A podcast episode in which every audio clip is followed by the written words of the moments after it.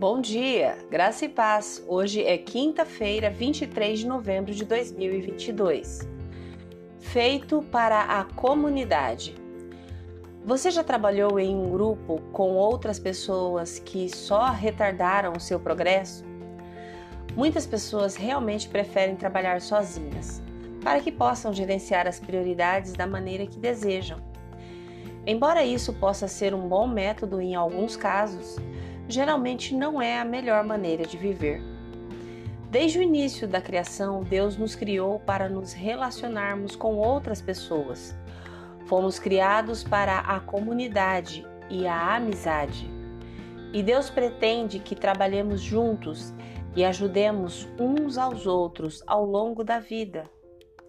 E, no entanto, muitas pessoas vivem suas vidas isoladas uma das outras. Eles acreditam que enquanto tiverem Jesus, não precisam de mais ninguém. Mas você e Jesus não podem passar pela vida sozinhos. Você foi criado para compartilhar a vida com os outros. O escritor de Eclesiastes nos diz que há muitas coisas que uma pessoa não pode fazer sozinha. Precisamos de outros para ajudar quando caímos, precisamos de outros para nos encorajar quando estamos para baixo. Precisamos de pessoas para realizar tarefas na vida que são maiores do que nós.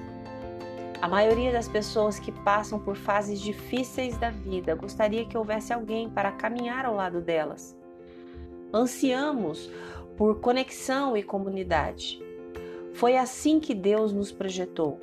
Fomos criados para compartilhar os fardos da vida juntos. Deus criou a igreja para ser uma comunidade de pessoas que amam a Deus e amam os outros. Quando encontramos comunidade dentro do povo de Deus, também encontramos pessoas que podem caminhar pela vida junto conosco. Você não precisa caminhar sozinho pela vida. Deus providenciou outras pessoas para ajudá-lo e você também é chamado para ajudar aqueles em sua vida. Tire algum tempo hoje para agradecer pelos amigos, pela comunidade que Deus te deu. Agradeça a Ele por cada um deles pelo nome. À medida que eles vêm à mente, certifique-se de que eles saibam que você aprecia a amizade deles em sua vida. Procure maneiras de continuar a construir uma comunidade saudável de amigos. Você crê? Deseja? Ore comigo agora.